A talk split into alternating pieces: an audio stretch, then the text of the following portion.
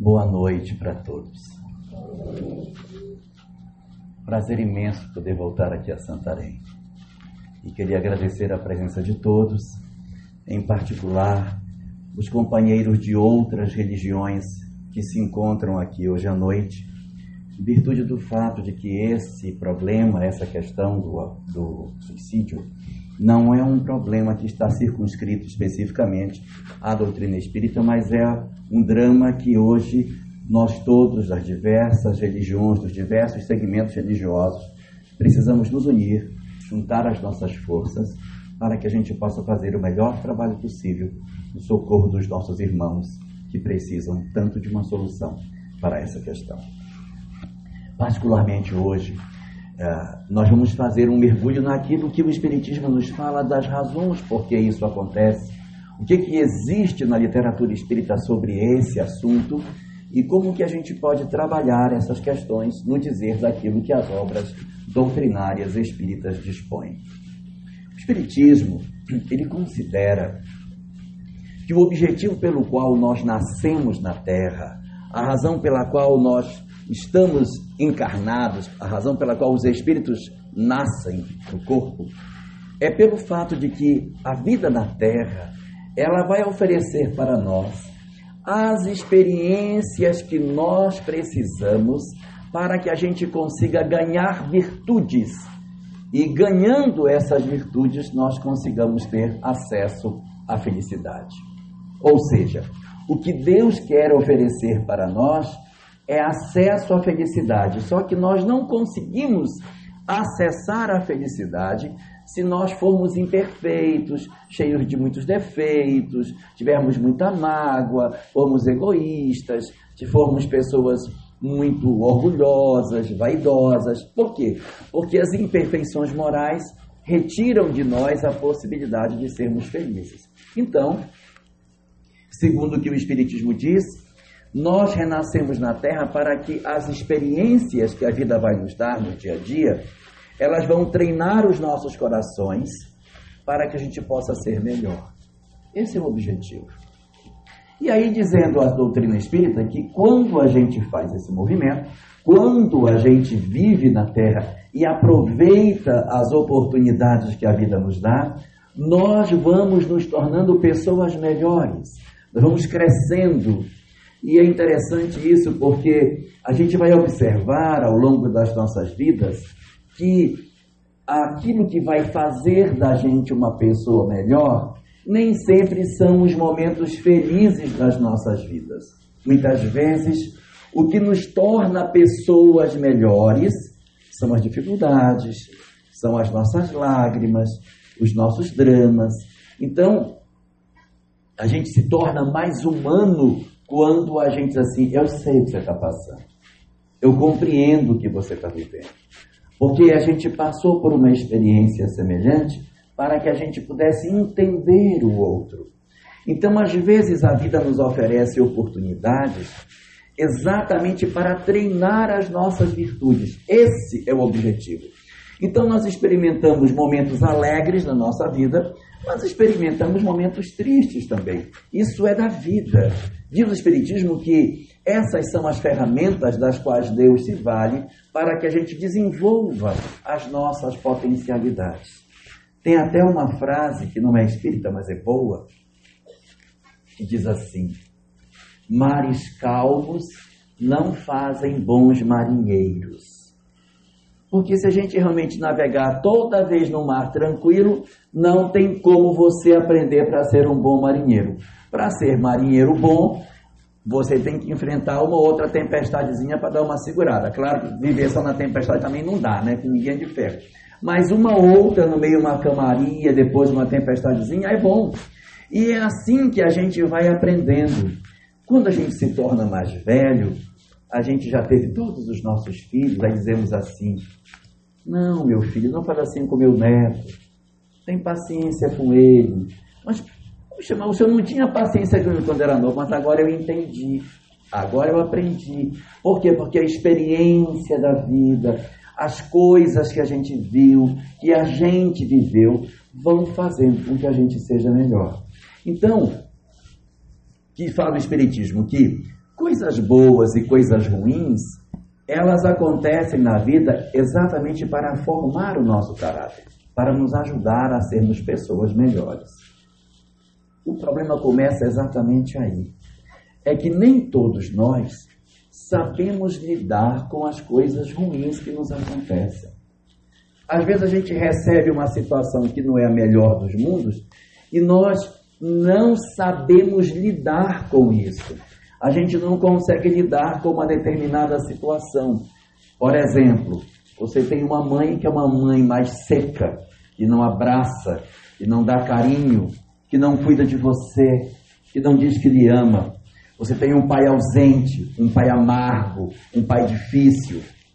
Você vive uma situação financeira complicada. Você não tem dinheiro para fazer tudo o que você sonha. Você tem muita privação, gosta de ter uma coisa, não tem. O dinheiro é curto. Ou às vezes a gente queria ser um pouquinho mais bonito do que é. Né? Não é todo mundo que quer isso, mas tem gente que quer ser mais bonito do que é. Já é bonito, mas quer ser mais bonito ainda. E como não é tão bonito, aí a pessoa se frustra. Ah, como eu sou infeliz. Então eu sou infeliz porque a minha mãe não demonstra afeto. Eu sou infeliz porque meu pai não demonstra afeto. Porque meus irmãos são complicados. Porque minha mulher é complicada. Sogra, né? Sogra. Ou a gente tem problema de saúde. Eu tenho uma saúde que não é a melhor das saúdes. Eu não sou tão belo quanto eu poderia ser. Então, às vezes, a gente passa por essas experiências e a gente não sabe lidar com isso. Nós não conseguimos saber trabalhar essas imperfeições que a vida dá. E como a gente tem dificuldade para lidar, nós nos revoltamos contra a vida. A gente é como se a gente desse um troco para a vida por aquilo que ela não me deu. Ah, é? Pois então agora eu vou dar o troco para a vida. E a gente acaba agredindo a vida de volta, porque nós temos a sensação de que a vida não nos deu tudo aquilo que a gente gostaria de receber. Estou confundindo vocês dizendo? Então, como diz o Espiritismo, as experiências existem para que a gente cresça. Quando a gente passa por uma experiência e a gente não sabe usar essa experiência para que ela nos permita que a gente desenvolva a virtude, ou seja, eu passei por um determinado drama e eu não soube lidar com esse drama, isso demonstra que naquela área nós estamos com dificuldade de avançar. Por exemplo, uma determinada pessoa recebeu uma mãe difícil, a mãe difícil, a mãe não dava carinho. E de repente, essa pessoa que recebeu essa mãe odeia a mãe, não gosta da mãe, tem raiva da vida, e isso começa a incomodar demais. O que, que acontece no dizer dos espíritos? Hum, essa experiência ele não soube passar essa vivência, ele não soube lidar com ela. Então, aquela prova que a pessoa passou, aquela experiência que o Espiritismo chama de prova, a prova que ele passou e que ele não soube lidar com ela, como ele não soube lidar, volta. Quando a prova que a gente não soube passar volta, o Espiritismo diz que ela muda de nome ela não é mais só prova, agora ela se chama expiação. A expiação é o nome que o Espiritismo dá para toda a experiência que você está passando por ela mais de uma vez, porque nas vezes anteriores você não soube dar a boa solução para ela. Então, quando a gente não resolve da primeira vez, vai voltar, viu? Vai voltar. As questões que a gente não sabe resolver, elas vão voltar. Eu não sei se vocês já viram pessoas que dizem assim: ai meu Deus, eu já estou no meu quarto casamento. E todo marido que eu caso parece que só muda o endereço. Eu casei com o mesmo, só mudou o CPF, mas é o mesmo. Por quê? Porque a experiência volta. Aí a pessoa diz assim, não, agora arrumei uma pessoa maravilhosa, ele é ótimo. Não é não, ele é igualzinho os outros que já tinham. a gente tem uma tendência a repetir as mesmas faltas, como se nós estivéssemos presos numa determinada situação em que aquilo que a gente não resolveu é, vai voltar. E isso vai voltar durante toda uma existência. Vira e mexe, aquela situação volta. Vira e mexe, você está de novo na mesma situação. Gente, eu estou de novo na mesma confusão. Briga de gente, eu falei o que não devia, agora está maior confusão, porque eu não devia ter falado o que eu falei, já estou de novo, por quê? Porque a minha língua é grande, eu falei o que não devia, eu já estou de novo com confusão, já abriram o BO, já tem que ir na delegacia, está uma confusão, e passa um, um ano, lá estou eu de novo, parece assim que a gente tem uma tendência de repassar nas mesmas faltas. E isso, segundo o Espiritismo, vai acontecer conosco. E quando a gente desencarna, depois que vem a morte, é feita uma avaliação pelo próprio indivíduo. Segundo o Espiritismo, não existem juízes externos. Vai haver um julgamento, vamos julgar você. Ah, você, você fez isso, fez aquilo. E julgar a pessoa externamente.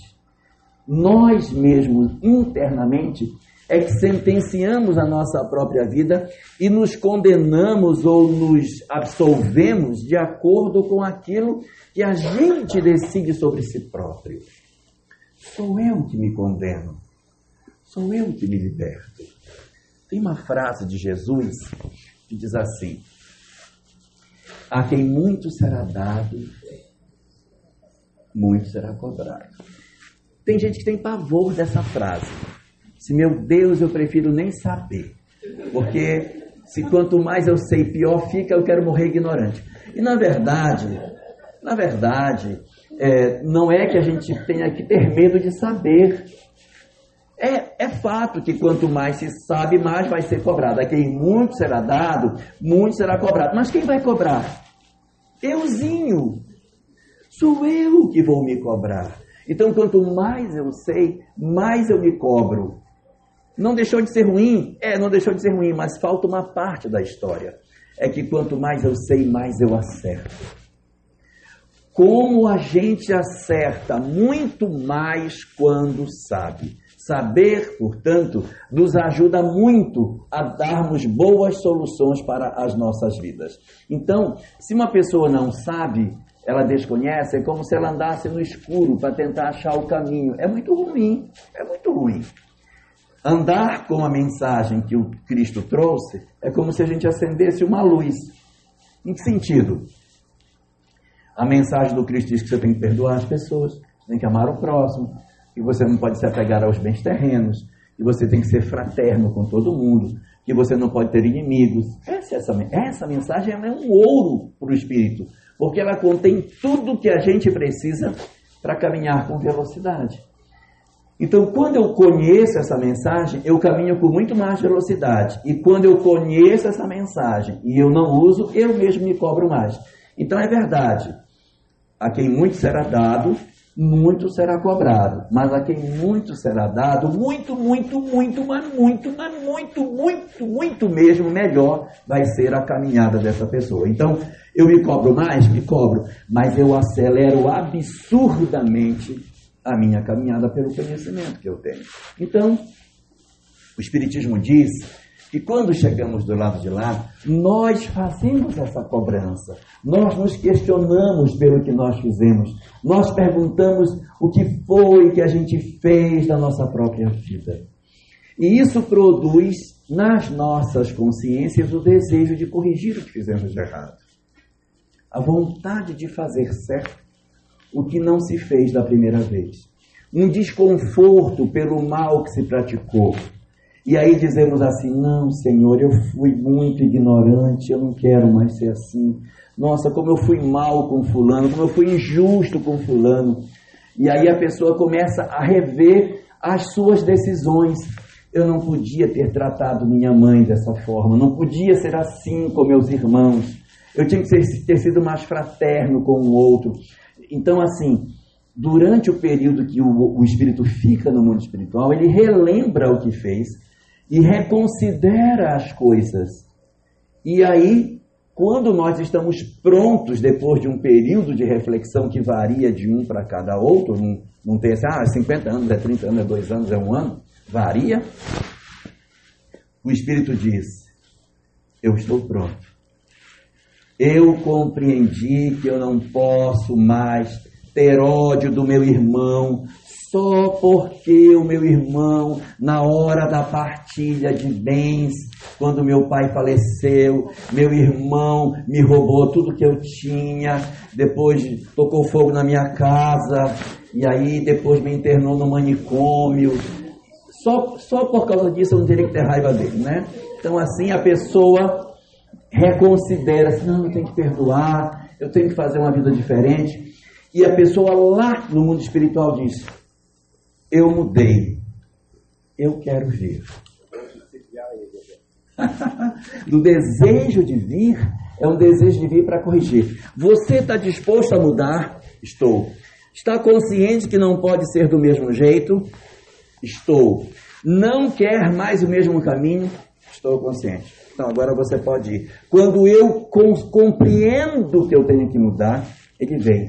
Só que tem uma coisa maravilhosa que Deus nos dá. Quando a gente vai renascer, Deus, antes de renascer, nos dá um beijo.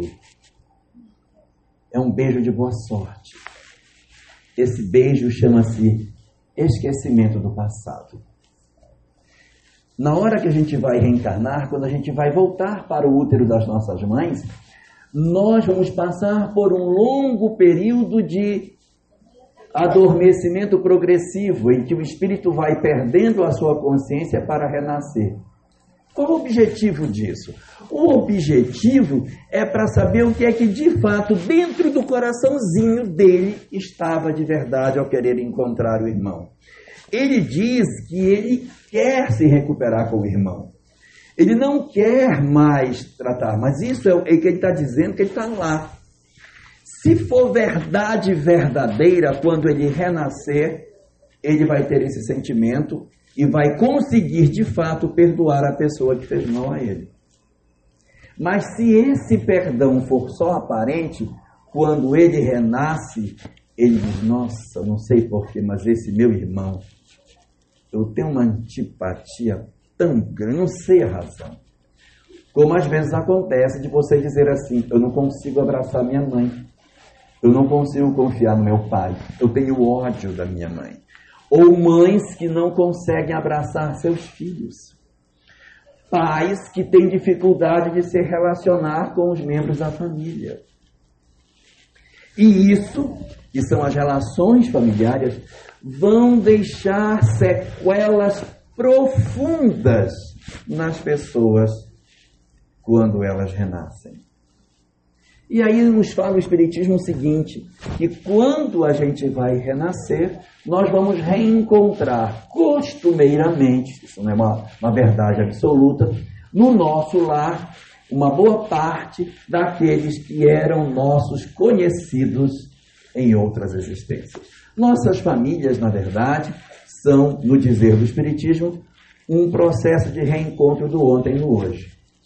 E as nossas famílias, elas parecem muito como uma bisteca. Elas têm um pedaço de osso e uma parte de carne macia. Tem uns que têm um osso grande, tem só um pedacinho de carne. Né?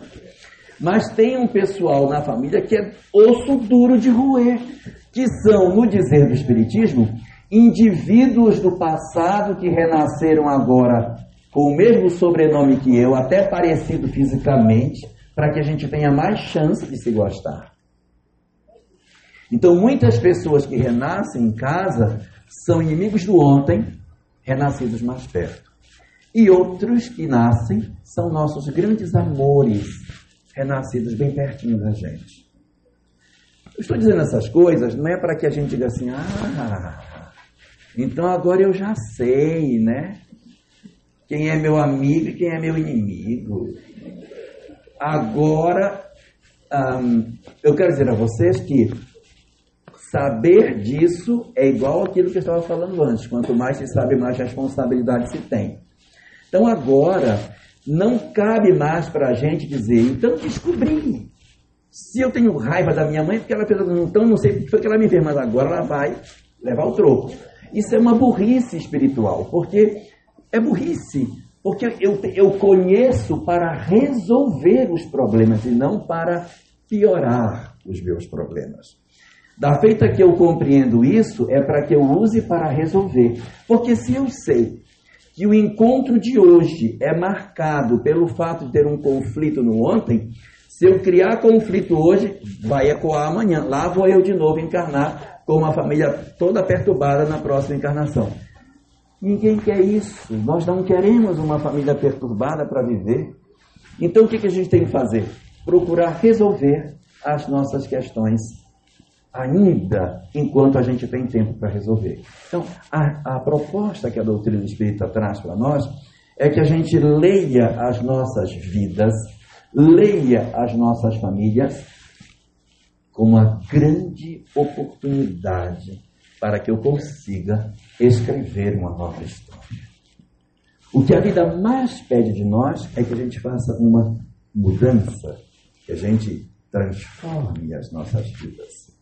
E aí, nesse trabalho de vinda para o mundo corporal, diz o Espiritismo que nós então encontramos um companheiro que vai nos ajudar demais, que o cristianismo clássico chama de anjo guardião. Santo anjo do Senhor, meu zeloso guardador. Né? Pois é. O Espiritismo diz que esse que a gente costuma chamar de anjo guardião, na verdade é um espírito muito antigo e que nos conhece há muito tempo e que possui conosco uma relação quase de pai e filho. Mas ele é um espírito só que mais velho. No, no, conceito do Espiritismo, não é um anjo criado para cuidar de nós. Ele é um espírito mais antigo e que tem uma responsabilidade mais direta conosco. Então, esse chamado anjo guardião, espírito protetor, espírito mentor, guia espiritual, o nome que se queira dar, ele se compromete particularmente em cuidar de nós. Ninguém pense que a gente vem para a Terra e o, e o nosso mentor diz: Vai, meu filho, vai com Deus. Quando tu voltar, a gente conversa. E manda a gente embora e fica esperando a morte para fazer uma avaliação do que a gente fez. Não. Ele mantém um contato conosco. Mantém um contato como se eu não vejo esse sujeito? Todo dia a gente dorme. Quando a gente dorme, nós temos a oportunidade de sair do corpo e manter contato com os espíritos que a gente se afiniza. O ideal é que a gente mantenha afinidade com Ele. Não é? Então a gente dorme quando acorda e ai, estava tão perturbado, mas acordei bem. Eu acho que eu vi, eu sonhei que eu encontrava com alguém que me dava uns conselhos. Esse alguém, nosso mentor. Às vezes a gente mistura o sonho, diz que encontrou com o pai, que encontrou com a mãe, que encontrou com o avô, que, que viu Santa Terezinha e tal. Então, o Espiritismo diz que essas impressões que a gente tem são as transformações que o nosso ego dá para uma experiência que a gente viveu lá. Ele não é o meu pai físico, até porque meu pai está encarnado. Meu pai ainda está vivo, mas eu tenho uma relação de filialidade que eu tenho a sensação de que ele é meu pai. Aí eu digo, meu pai falou comigo e me deu esse conselho. Nem é meu pai, nem é minha mãe, nem é minha avó.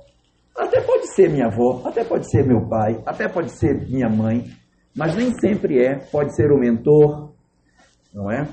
E às vezes as pessoas também acham que são os, os santos da Igreja Católica. Pode até ser que algum de nós consiga ter acesso a algum deles. Mas, segundo o Espiritismo, o mais provável é que espíritos mais próximos de nós é que façam esse papel. A gente só precisa ter o cuidado de sintonizar com eles, porque se a gente não sintonizar com eles, outros vão entrar na nossa sintonia durante o sono. Então a gente dorme perturbado e acorda duplamente perturbado. Então a gente precisa cuidar. E é aí que a doutrina espírita diz para nós que ocorre um fenômeno muito grave, que é a chamada depressão. A depressão ela vai acontecer exatamente depois que a gente já está encarnado, que a gente tem uma vida e a gente não aceita a vida que tem. Eu não aceito.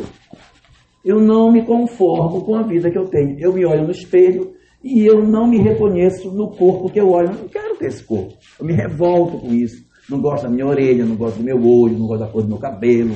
Eu não gosto de nada de mim. Na verdade, eu não gosto de nada. Eu queria fazer um transplante de corpo inteiro. E assim, nesses tempos de internet, fica pior ainda. Porque o pessoal vai para o Instagram, aí eles veem lá a Angelina Jolie. Angelina Jolie. Não, Kardashian. É, né?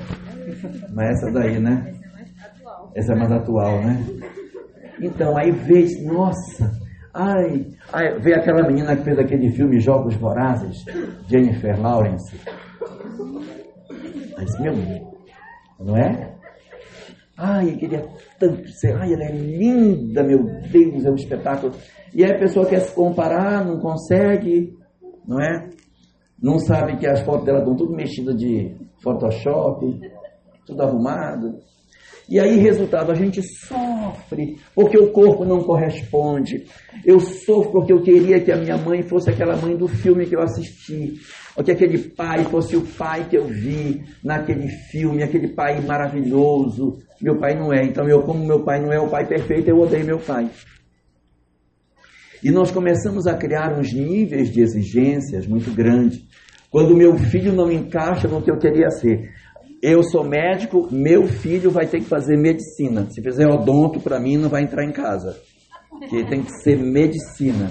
E aí você vai criando pressões em cima dos indivíduos que podem provocar neles uma sensação de desconforto com a vida. Por quê? Porque a pessoa já tem a pressão natural da reencarnação. Se você fizer pressão além do que deve em cima do outro, você vai começar a ter dificuldade. Resultado: muitos indivíduos começam a passar por um fenômeno que é muito comum hoje, que é a depressão. Como a gente viu, 4,4% da população hoje do planeta está afetada por esse mal. E tem muita gente que fala que está com depressão sem estar, tá, tá bom? De, nem todo mundo está com depressão. A pessoa diz, ai meu Deus, o ônibus, perdi o ônibus, vou entrar em depressão. Isso não, não é verdade. Não é verdade. A depressão não é isso. A depressão é um estado de tristeza profunda que ultrapassa 15 dias sem que você consiga justificar o que está acontecendo. Por exemplo, a pessoa perdeu um filho, aí vai para o velório, aí faz o sepultamento, vai para casa. Você não pode querer que essa pessoa no dia seguinte se levante e tenha um ônibus. Aí você olha, ela está deprimida. Não, ela está de luto. É o luto que ela, ela vai viver o luto dela, a tristeza do luto, o período que ela vai chorar, ela vai sentir saudade, ela vai sentir falta. Isso é natural que sinta. Isso é natural. A gente não pode querer que as pessoas não sintam dor pelas suas perdas. Nós temos que, evidentemente, saber que as coisas são dessa forma. Mas a gente precisa ter uma habilidade para que a gente trabalhe e consiga sair dessa situação de tristeza que a vida dá. Ah, eu vou dar aqui um exemplo. Vou dar um exemplo para os homens, que as mulheres não vão saber do que eu vou falar, mas os homens sabem o que é isso aqui. É, os homens sabem. Aquela buchinha de lavar louça, que é verde e amarela, já viram? Os homens conhecem. Chama como? Esponja. A esponja de lavar louça? As mulheres não sabem, elas não lavam louça. Esponja? Então, esponja. Você pega uma esponja daquela e você amassa ela na mão. Quando você amassa na mão, o que acontece com ela? O que acontece? Tá vendo como você nunca viu uma esponjinha dessa? O que acontece, meu filho? Ela comprime, tá vendo? Ele é homem. Quando aperta, ela comprime. E quando solta, o que acontece? Viu como ele sabe? Quando você aperta, ela se comprime. E quando você solta, ela volta. Isso a gente chama em física de resiliência. É o dom de quando alguma coisa acontece que te amassa, você se amassa e fica miudinho, miudinho, miudinho.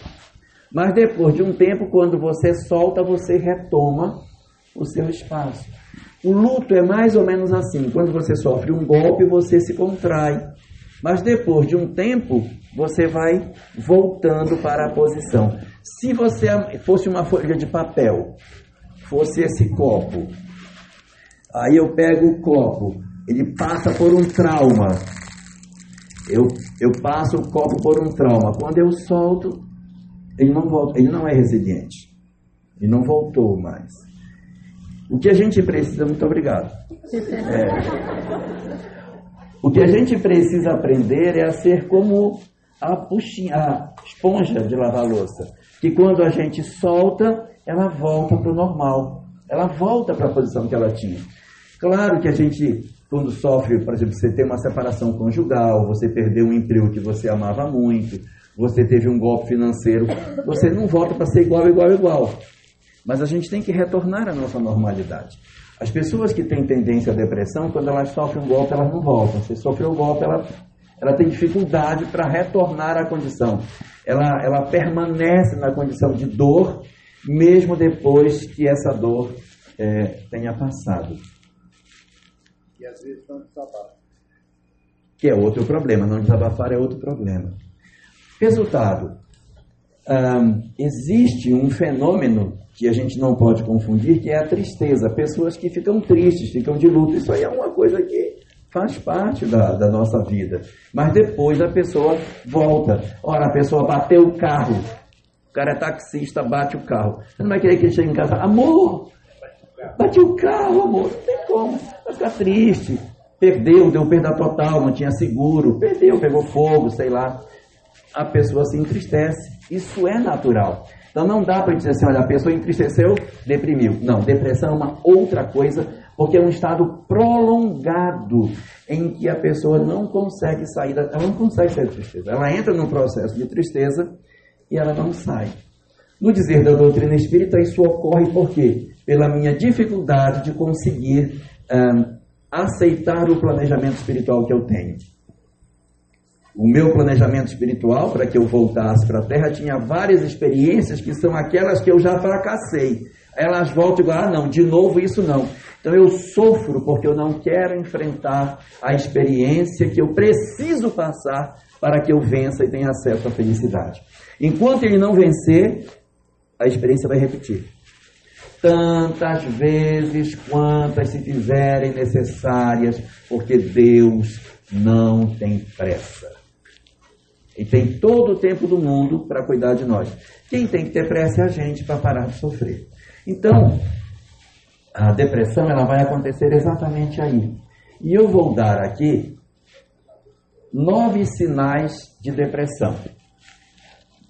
Não quero que ninguém grite bingo se tiver, tiver a cartela cheia. Tá bom? Sintoma número um: fragilidade emocional. A pessoa chora com uma facilidade, altera de humor, está num canto e de repente, meu Deus, o pneu furou, meu Deus, ah! aí chora, se desespera. Ah, os dramas são muito maiores do que o que de fato aconteceu. O pneu furou, é, furou. Tem até um teste que as pessoas fazem para ver. Você dá um sorvete para a pessoa e quando ela vai dar a primeira lambida, a bolinha cai.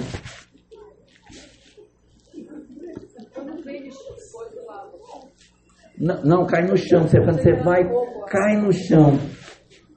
Ué, o esperado para que a pessoa esteja saudável, ela tem que, quando cair a bolinha, ela tem que rir. Tem que rir. Caiu. Se a pessoa diz, meu Deus, a bolinha. A gente tem outra bem ali. É só ir buscar. 2,50 a bolinha? Mais caro um pouco. Sete reais? Se for gourmet, é então, nós às vezes sentimos uma, uma, uma oscilação de humor muito grande. A pessoa diz assim, hoje ela está bem, hoje ela não brigou com ninguém, ela está ótima hoje. Daqui a pouco acontece um pequenino problema, uma pequenina contrariedade, pronto, aí ela já joga os pratos na parede, ela começa a gritar com todo mundo. Aí você surtou.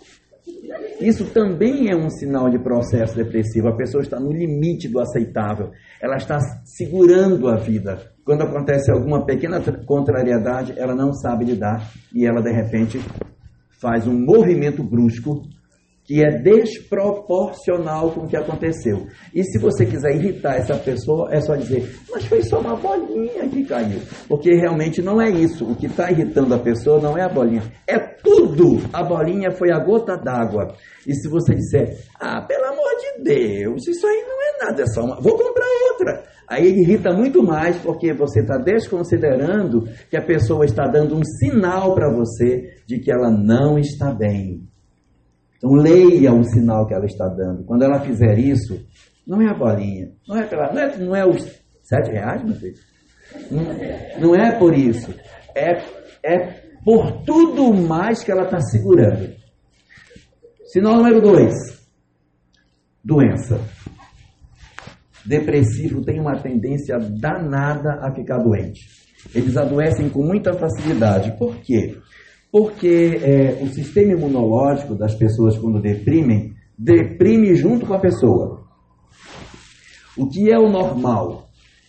Se uma pessoa, de repente, pega um ônibus para ir assistir um jogo de futebol, Tapajós contra São Raimundo, aí vai lá assistir o jogo. Ali no meio daquele monte de gente, um respira, tu respira, todo mundo trocando bactéria, isso é normal. Aí a gente troca as bactérias e vai embora para casa. Mas o sistema imunológico que você tem vai combater a, a, aquela infecção, aquele germe, e você nem vai sentir que nem ficou doente. Se estiver depressivo, pode se preparar. A tendência é que todos os germes, sejam vírus ou bactérias que você pegue, você vai ficar com uma chance muito maior de ficar doente. Vai é, de repente, vai na manicure, a mãe diz assim, minha filha, você tem que se cuidar, como é que você está. Vá, vá, vá, na, vá fazer o, o, pé e a mão na manicure. Minha pé de cure faz o pé, né? Aí lá vai ela, chega lá, a moça tira um bife, tchan do pé. Sangra. Aí joga aquela acetona famosa, sopra, para ver se fica bom. Se for depressivo, vai inflamar. O depressivo tudo inflama. Passar uma pessoa com conjuntivite lá na esquina, ela já pega. Porque o sistema imunológico não reage, ela não reage. Então ela adoece com mais facilidade. E ela gosta até de dizer que está doente. Você encontra com ela e pergunta, Ei, como é que está? Estou péssimo. Agora estou com outro problema, agora é meu rim. E assim, por que isso? É para chamar a sua atenção para que você veja que ela não está bem. É, isso é natural. A pessoa, quando ela está depressiva, ela fica acendendo umas luzes para a gente perceber. Quer ver uma coisa que, que as pessoas que têm depressão elas demonstram?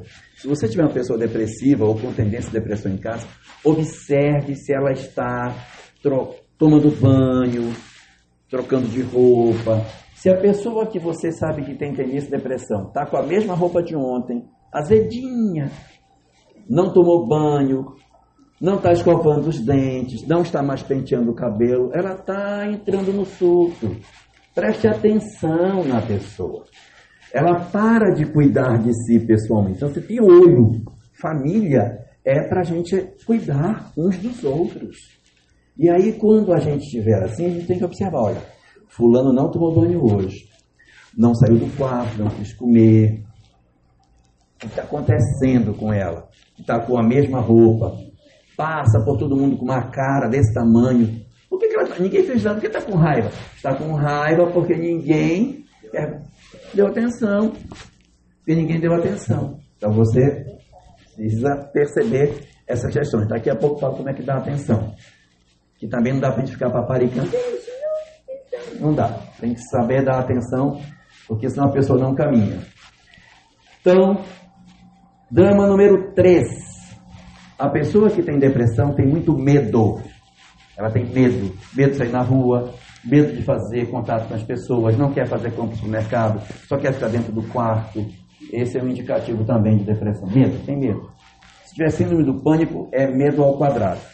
Né? A sensação da síndrome do pânico é que a pessoa vai morrer, que ela vai parar de respirar. É um negócio, não é racional, é, uma, é um medo doentio.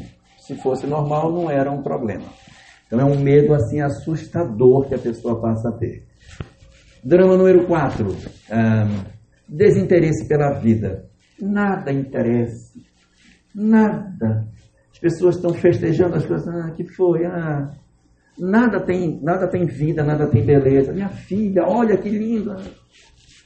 Não vi nada nisso. Vem cá. Na festa de Natal. Ano novo, olha. Olha, minha filha, que linda, mamãe, isso é só pólvora, pólvora, isso é pólvora. E é assim, não consegue ver. Aí, final da Copa do Mundo, todo mundo desesperado na sala, gritando. Ela, que não dá uma bola para cada um desses homens, acaba esse problema, todo mundo correndo. A pessoa perde a motivação das coisas.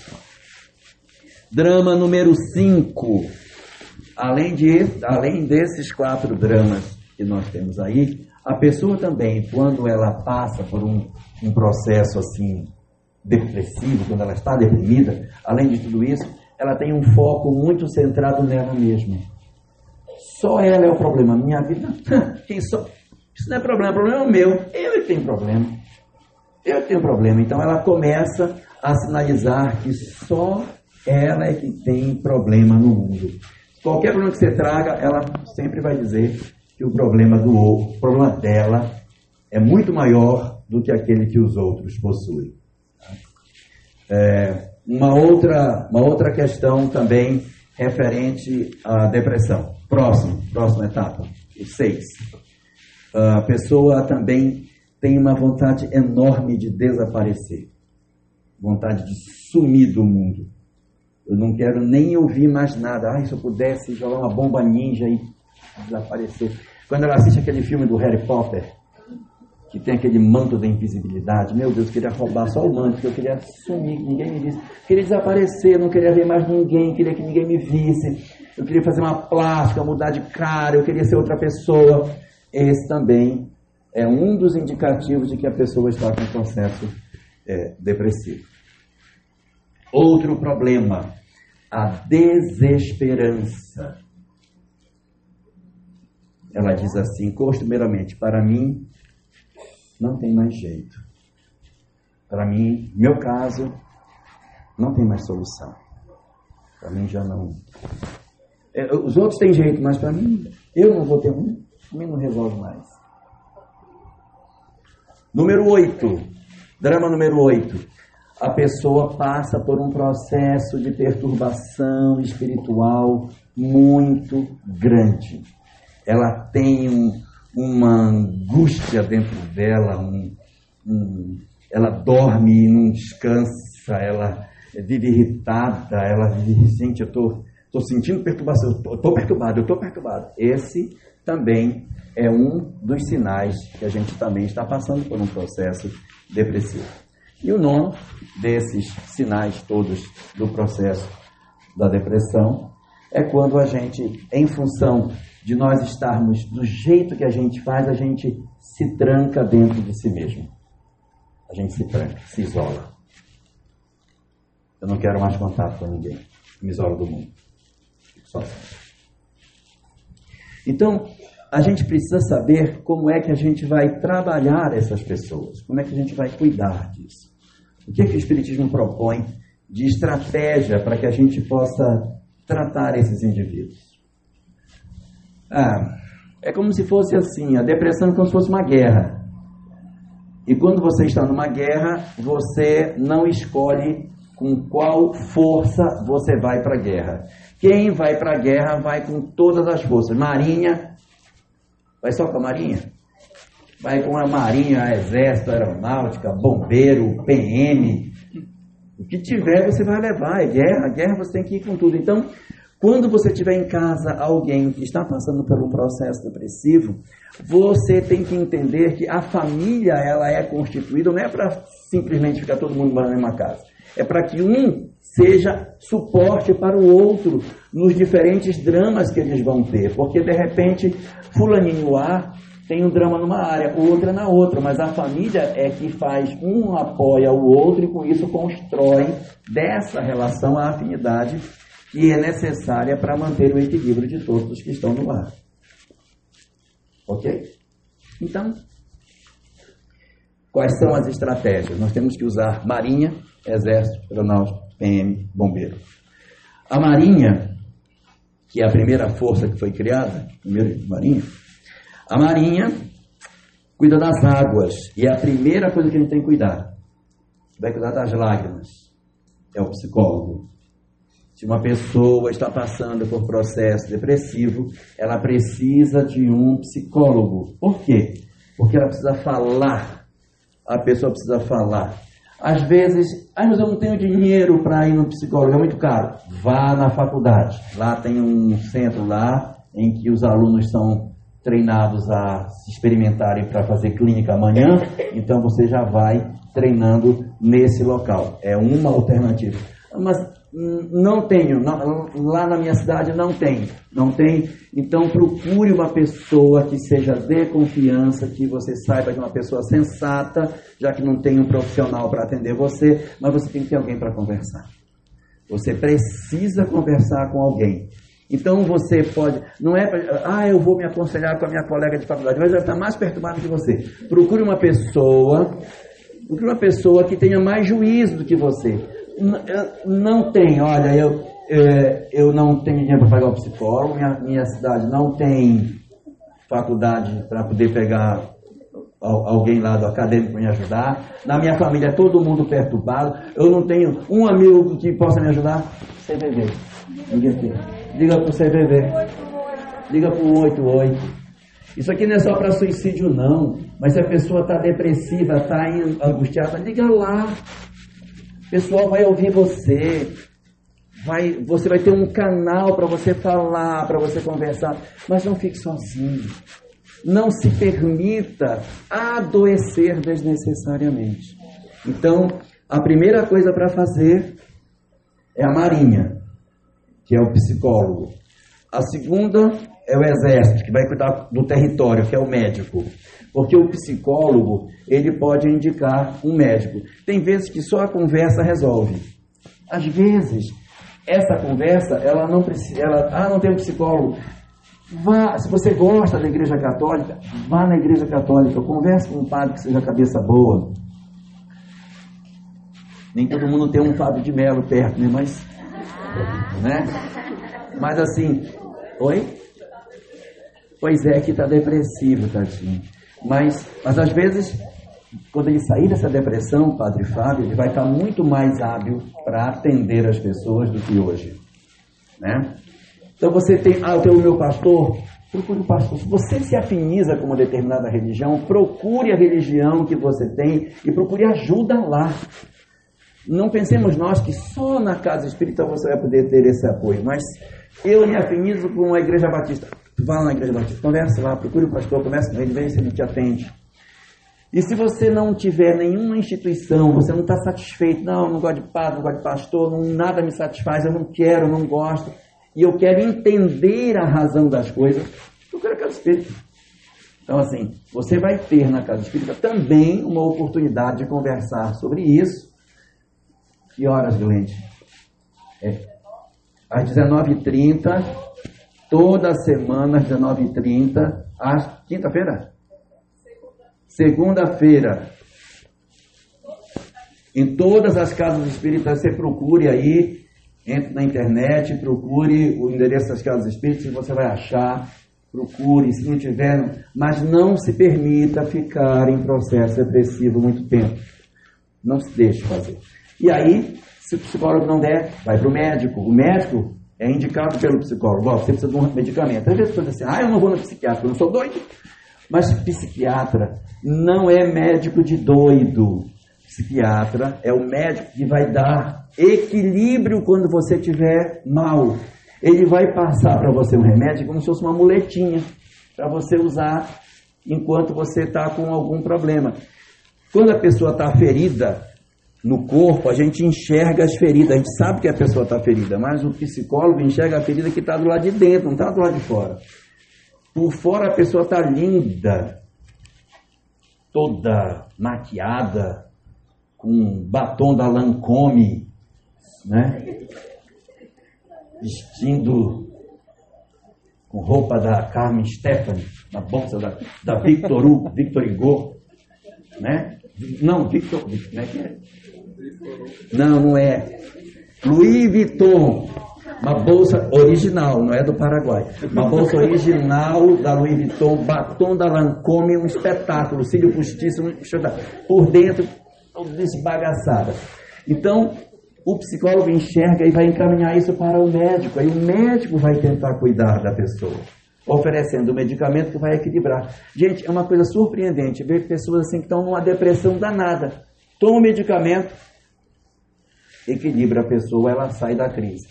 Saiu da crise, ela se equilibra, não precisa tomar remédio o resto da vida. Toma durante um período, ó, já equilibrou. Então você vai tirando a dose, vai, e de repente você até caminha com tranquilidade depois. Mas às vezes, num período da vida, você vai precisar do remedinho para dar uma equilibrada. E quimicamente, você não está bem. Né? Além desses, tem o terceiro, tem a Marinha, tem o Exército, tem a Aeronáutica, que cuida dessa coisa mais etérea, que é a religião. Procure uma religião. Sem fé é muito mais difícil. Porque muitas vezes o que nos projeta no processo depressivo é a falta da fé. Independente de qual fé seja, viu? Mas a fé é importante para que você se sinta guardado, protegido, amparado, você tenha a sensação de que alguém te cuida. Isso é muito importante. Porque quando você perde a fé, você fica muito sozinho no mundo, você fica muito abandonado. E quando acontece alguma coisa, você não tem a quem recorrer, porque Deus não faz parte da sua ideia, do seu pensamento, e você sofre muito mais. Mas quando você tem fé, você tem muito mais capacidade para enfrentar esses dramas. Ainda falta a PM. A PM é a família, tá? Que chega embora, levante. Vamos caminhar. Sai daí. Existe um, uma fase da depressão, porque a depressão ela tem três fases. Fase não, ela tem graus, né? Tem um grau chamado depressão leve. A depressão leve é aquela em que a pessoa se entristece, chora no travesseiro de noite, chora no banho. Tem uns períodos que dá uma tristeza, não sei porquê, uma tristeza, uma angústia, mas passa. E a pessoa trabalha, a pessoa vive a vida dela, mas ela tem um pezinho, o coraçãozinho dela parece ter assim um pezinho, e aquele pezinho parece que nunca passa. Depressão leve. Ela leva a vida mesmo com esse peso no coração. Tem um grau mais avançado que chama depressão moderada. Na depressão moderada, já não dá mais para levar a vida tranquilamente, você já começa a ter dificuldade. Você você começa, por conta da depressão moderada, a ter dificuldade para ir para o trabalho, dá umas quatro da tarde, gente, eu não estou bem, vou embora para casa, não estou legal. Aí pega a bolsa e vai embora.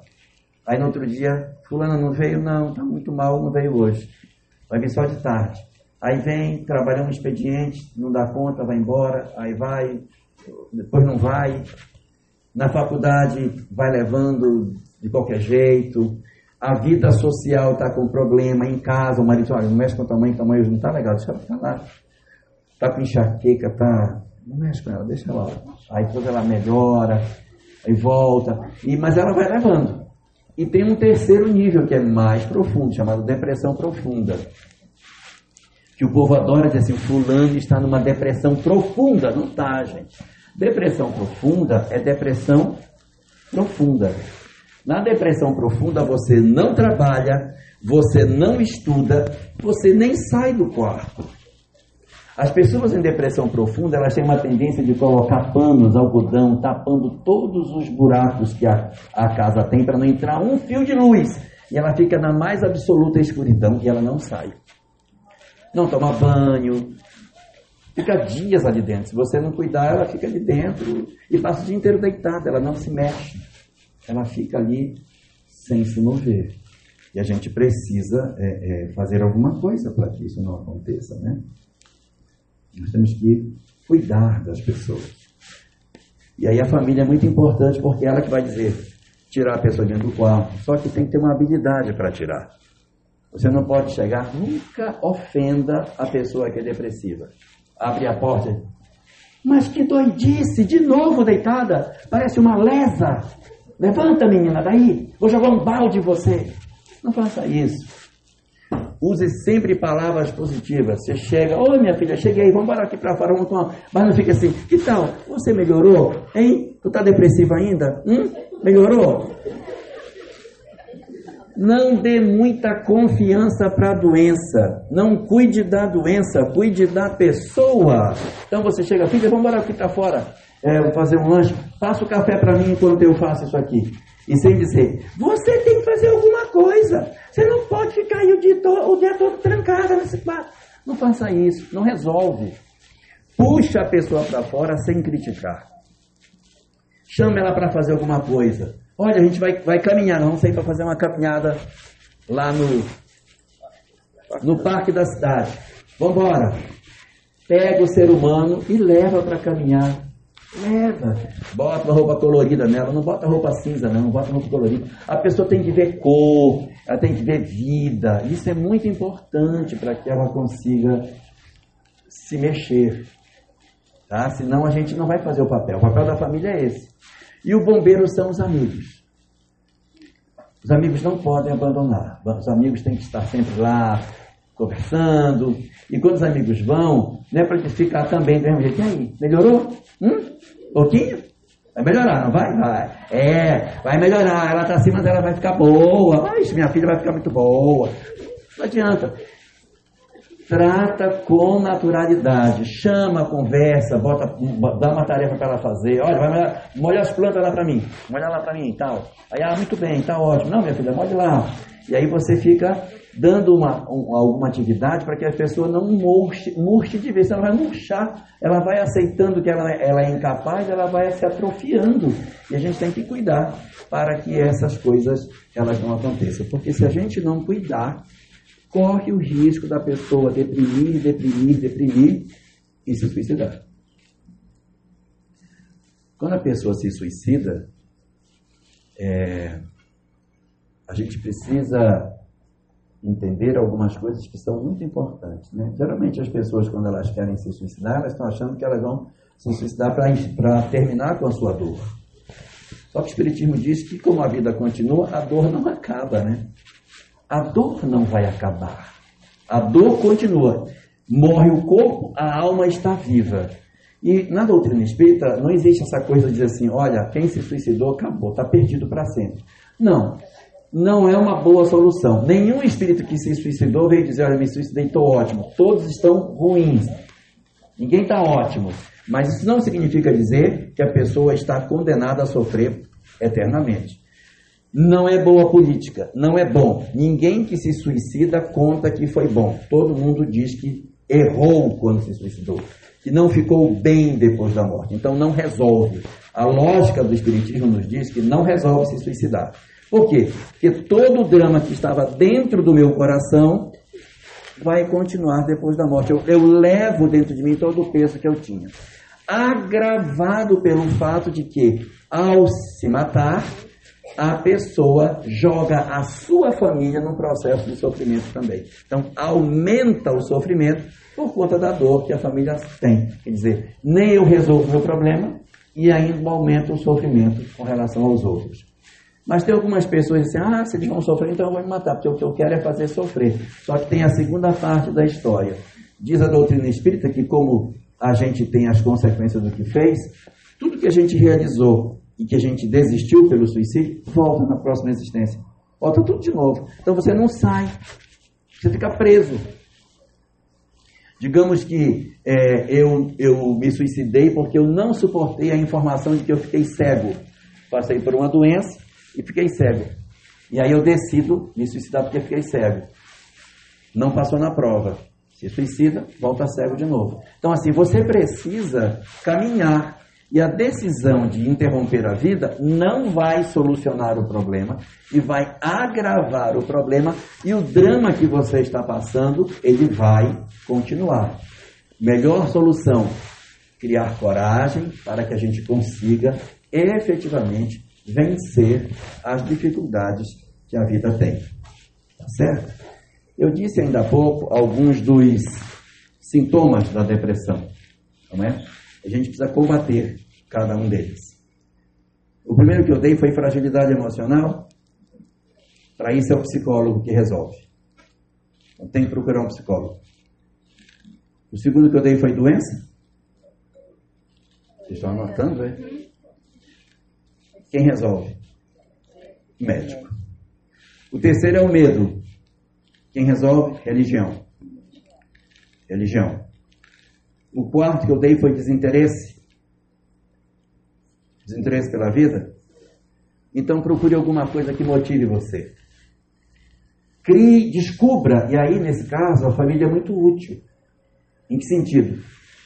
Procure alguma coisa que essa pessoa possa, possa ter motivação. Eu vou dar alguns exemplos. Cuidar de animais é excelente. Bota a menina para tomar conta de gato, tomar conta de cachorro. Outra coisa que é ótimo, extraordinário, planta. É maravilhoso. Gente, você pode estar até deprimido, mas se você plantar e começar a regar para nascer, tem um efeito psicológico muito interessante que você brota quando a, a plantinha nasce. Nasceu, nasceu, tira a mudinha, bota para cá, põe um saquinho, molha e tal.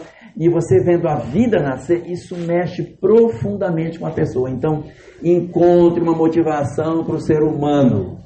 Se ele não, se ele está deprimido, dá alguma coisa para ele fazer algo que, que seja relacionado à vida, alguma coisa que seja positiva.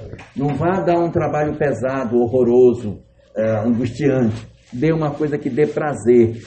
De preferência, algo relacionado à vida, uma coisa que seja para cima. Ok? O quinto que eu dei foi foco em si mesmo. Se o foco é em mim mesmo, qual é a solução? Tirar o foco de mim é colocar o foco no outro. O que seria isso? Prática da caridade. E eu não estou falando caridade naquele sentido horrível de a pessoa chegar com um carro na periferia da cidade, abrir a mala do carro, tirar aquelas bonequinhas do cabelinho duro, da mão dura, que vende de dúzia. Já viu essas? Rasga a dúzia, a dúzia, bora minha filha, vai pegando, vai pegando, vai pegando. Aí vai pegando.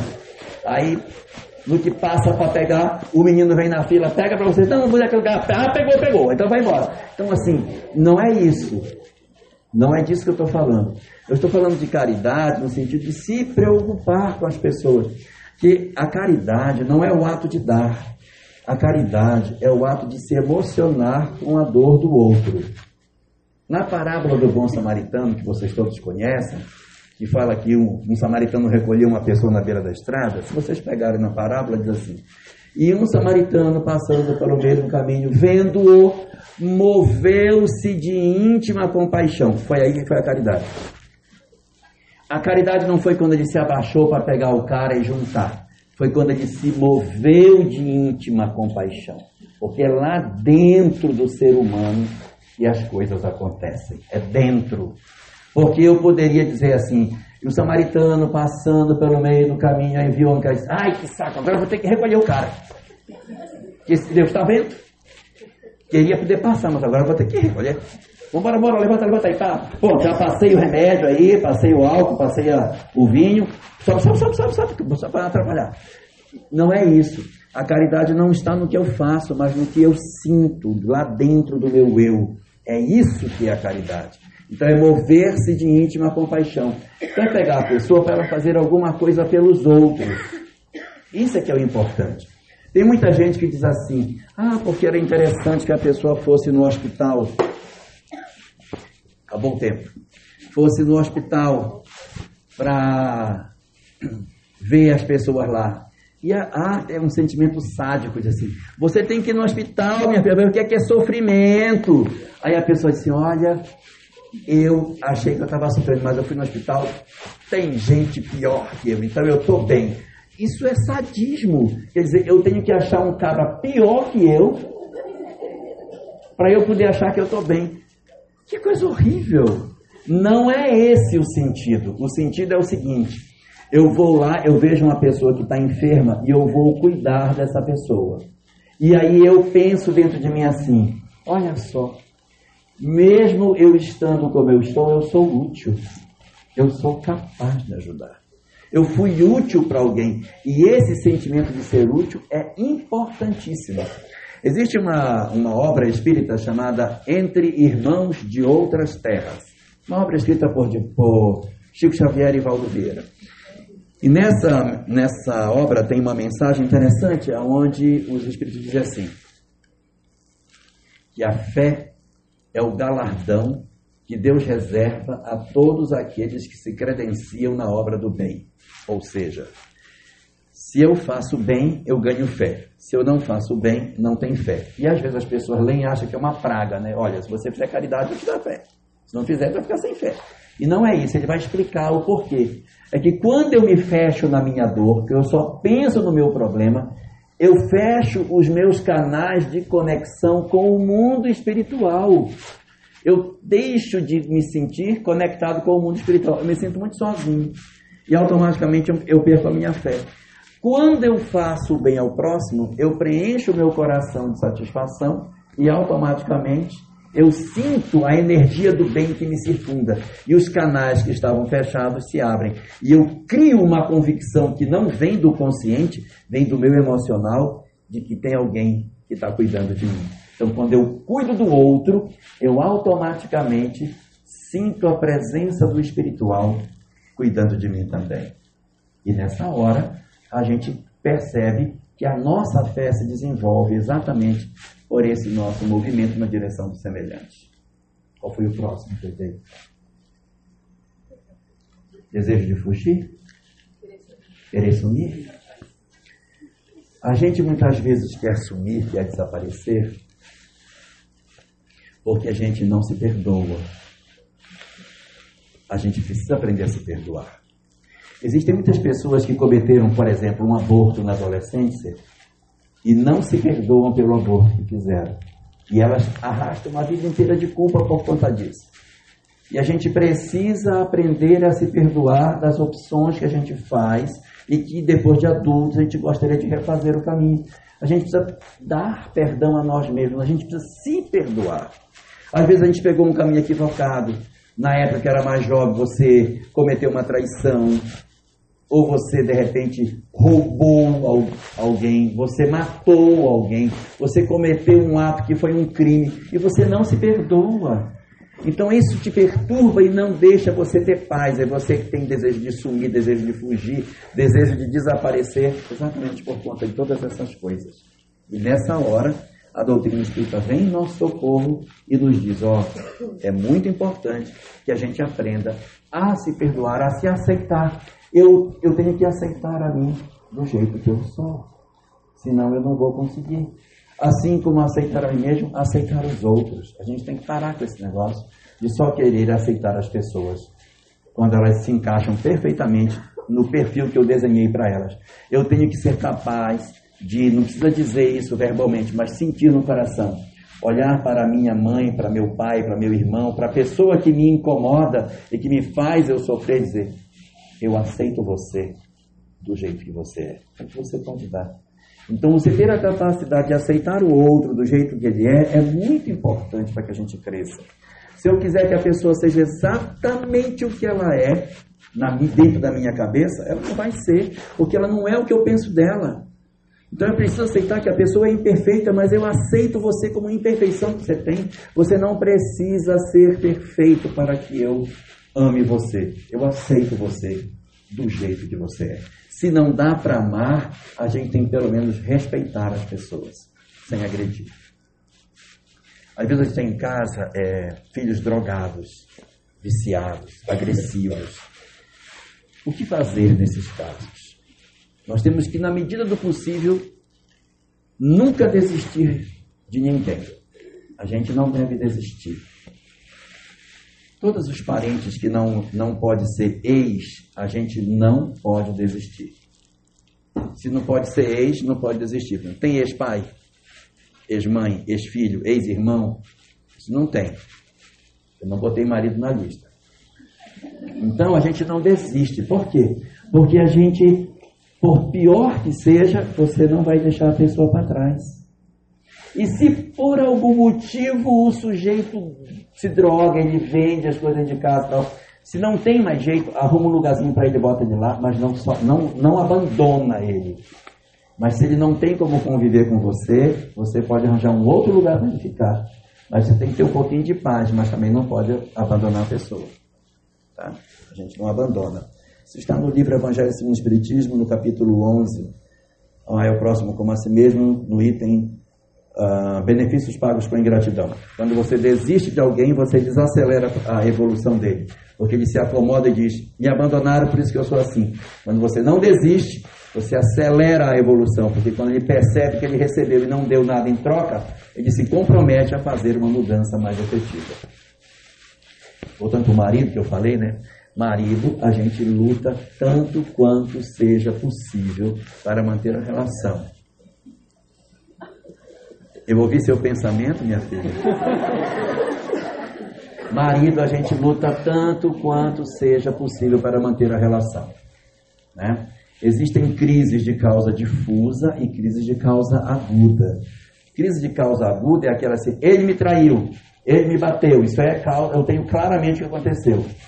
Mas causa difusa, eu não sei o que é, eu não sei, eu chego em casa, não dá um negócio, uma coisa, não sei. Quando a gente não sabe, muito provavelmente tem muita coisa espiritual por trás. Tá? Igual depressão. A depressão também tem causas difusas e tem causas agudas. E a gente precisa saber que às vezes a pessoa deprime por uma causa aguda. E aí, nesse sentido, existem obras na literatura espírita que dizem assim: que a gente deve lutar o quanto for necessário para manter uma relação conjugal. Mas ninguém pode aceitar a violência em nome do amor. Tem limites. Existem limites para isso. Sendo que a gente precisa, tanto quanto possível, manter a relação até o final. Agora, se não dá, não dá, não dá. Acontecendo a separação, não tem nada a ver com o nosso assunto, mas como ela pediu. Acontecendo uma separação, três coisas para não fazer. Três coisas para não fazer. Número um, não endoidar. E tem um pessoal que separa e endoida. Não endoide. Não, porque tem um pessoal que separa aí, pinta o cabelo de azul, faz uma lipoescultura, vai para academia, faz uma bariátrica e tal. Quando encontra depois a pessoa na festa, nem reconhece. Você é minha ex-mulher mesmo. Então, não endoide. Não, é, não, não, é, aí quer voltar.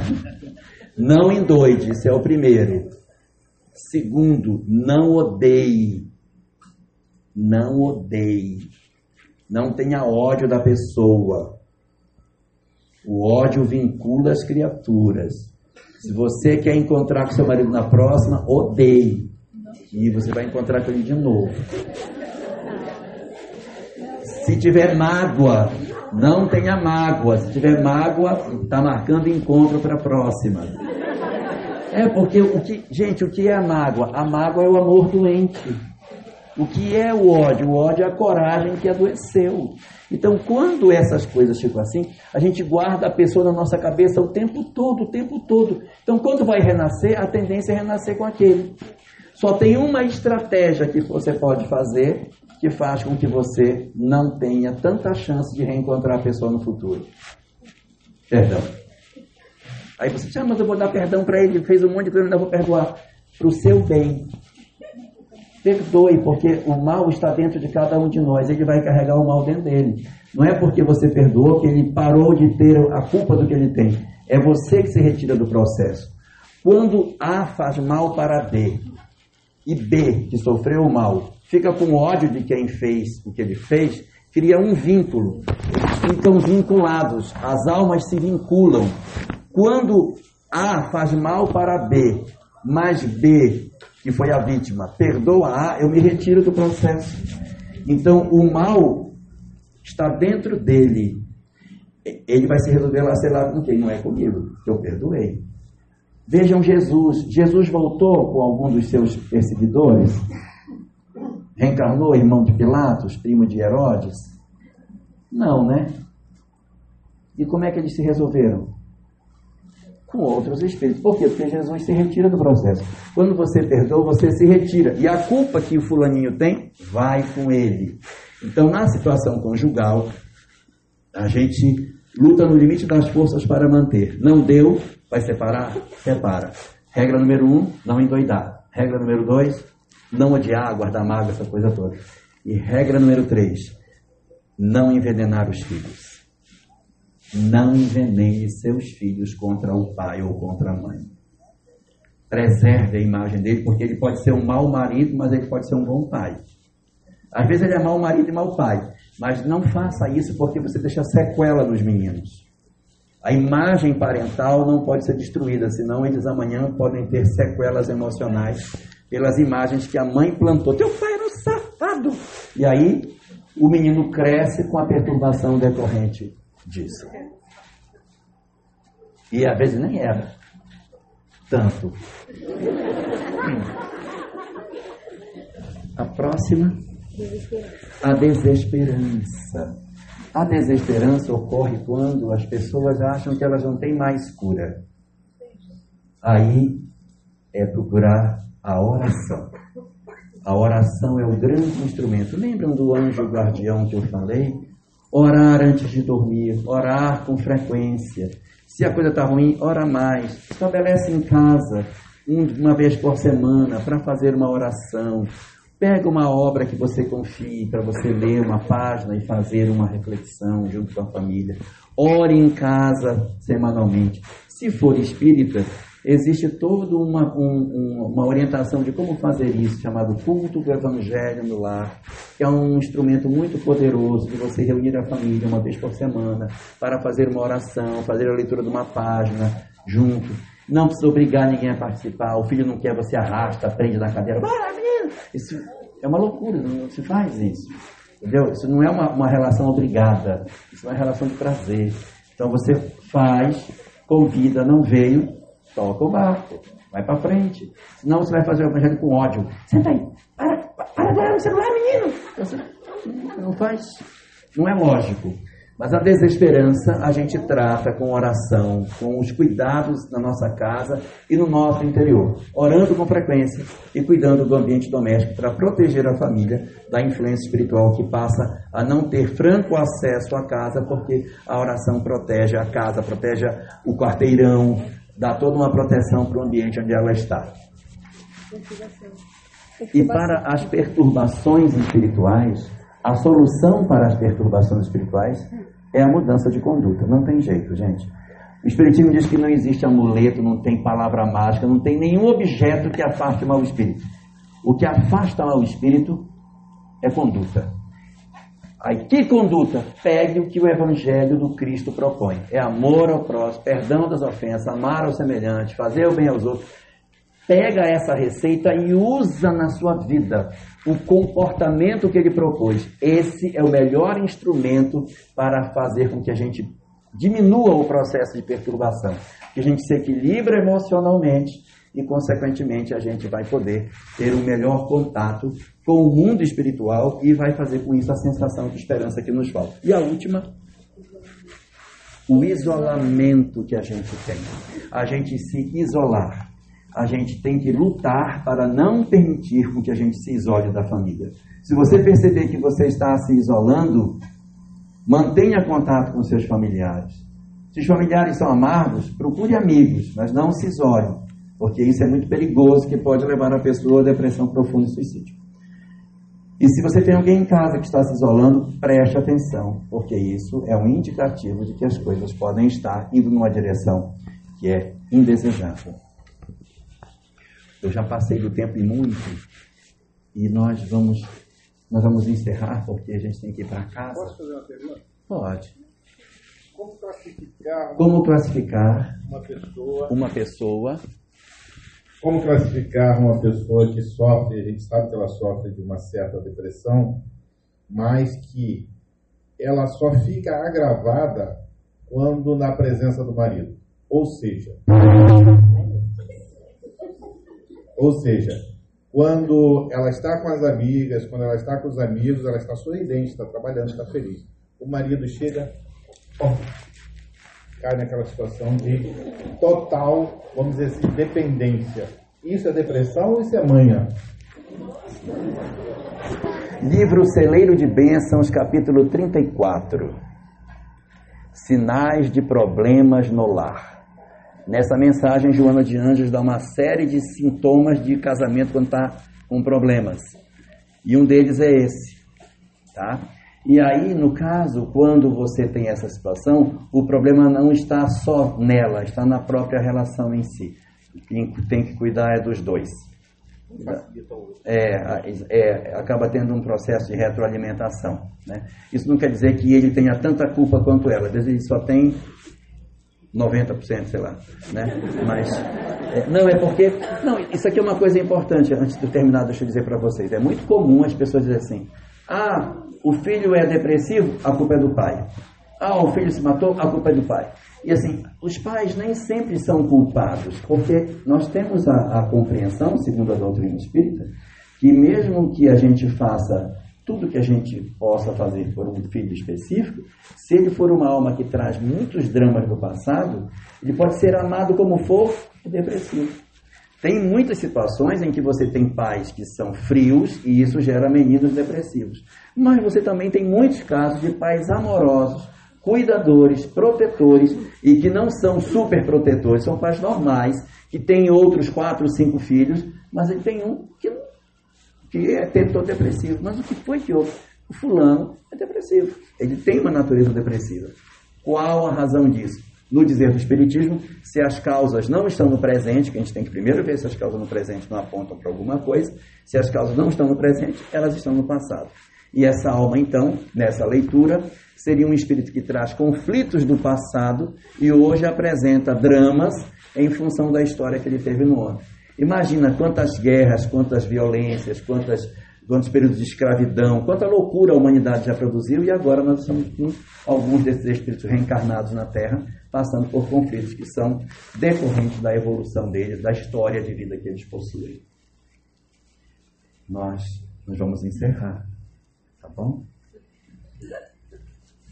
Eu, eu falei tanto de mentor, então eu queria aproveitar, fazer uma oração. Vocês me acompanham? Oração na casa espírita, não, oração espírita, não precisa ficar em pé, não precisa ficar de joelho, não precisa nenhuma atitude exterior. A gente sugere que as pessoas fechem os olhos só para se concentrar, mas isso não é uma obrigação, tá bom? E também a gente não precisa repetir o que é dito. Tá bom? Então vamos orar?